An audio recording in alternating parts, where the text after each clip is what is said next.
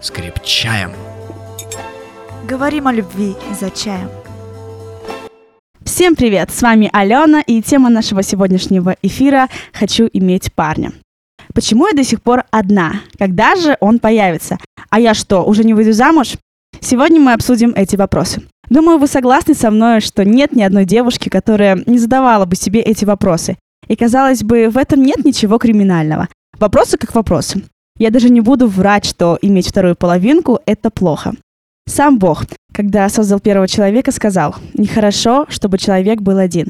Создам ему помощь, похожую на него». Это написано в Бытие, 2 главе, 18 стихе. Но когда иметь парня и желание превращается в главную цель всей жизни, нужно бить тревогу. Это превращается в какую-то манию. Каждого знакомого и незнакомого парня, который ей симпатичен, девушка рассматривает как возможную потенциальную половинку. Ей хватает несколько минут, чтобы уже представить, как они вместе гуляют по ночному городу или парку. В мыслях они уже сыграли свадьбу и родили троих детей. И так с каждой новой жертвой по кругу. У меня до некоторого времени было то же самое, пока я не поняла несколько очень простых вещей. Первое. Не в парне счастье. Почему девушка так ищет парня? Она убеждена, что так она обретет счастье. Какое же это заблуждение? Наличие парня в твоей жизни не сможет сделать тебя полноценно счастливым человеком. Посмотри вокруг. У тебя есть друзья, церковь, служение и еще много всего. И если это не делает тебя счастливой, то парень тебе ничем не поможет. Бог – источник настоящего счастья. Если в сердце нет желания служить Христу и нет любви к Нему, никакой парень не исправит ситуацию. Запомни, Парень – это не счастье, а дополнение к нему. Второе. Не понимаем, какой дар мы имеем. Быть одиноким человеком – это огромный дар. Сейчас, пока ты не замужем, у тебя есть прекрасная возможность служить людям 24 часа в сутки. И это чудо. Став замужней, это почти невозможно. Муж и дети занимают первое место в жизни женщины. Если ты сейчас поставишь в центре своей жизни желание посвятить всю себя Богу, а не желанием найти парня, все станет на свои места. Третье. Хватит искать идеал.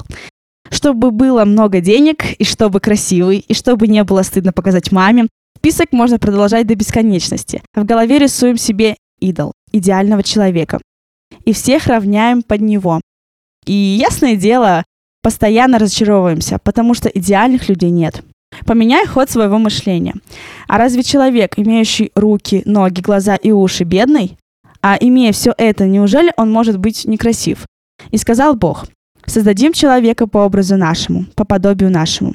Это написано в Бытие, 1 главе, 26 стихе. Мы настолько испорчены этим миром, что деньги и особенная красота стали главными критериями в человеке. Главным критерием должна быть любовь ко Христу. Истинная, невынужденная любовь, которая отражается в делах, в отношении к людям. Мы живем и общаемся не с деньгами и красотой, а с душой человека. Четвертое. Всему свое время. Хватит ждать. Все, сделай паузу. Сейчас у тебя есть то, что тебе нужно именно сейчас, в этот период твоей жизни. Настанет пора для отношений, будут отношения. Благодари Бога за это, уже сейчас. Он дал тебе очень много. Скажи спасибо Ему за это в своих молитвах. Скажи спасибо за то, что Он так добр и благ к тебе лично. Хватит подгонять события. Бог лучше знает, что нам нужно сегодня, завтра и через год. Его план на нашу жизнь всегда лучше. Обязательно, спустя некоторое время ты будешь благодарить Христа, что Он исполнил не все твои желания. Прямо сейчас наведи порядок в своем сердце. Больше всего хранимого сердца свое храни. Ведь в нем источник жизни, написано в притчах 4 главе 23 стихе. А у меня на этом все. Спасибо вам большое за внимание. Пока-пока.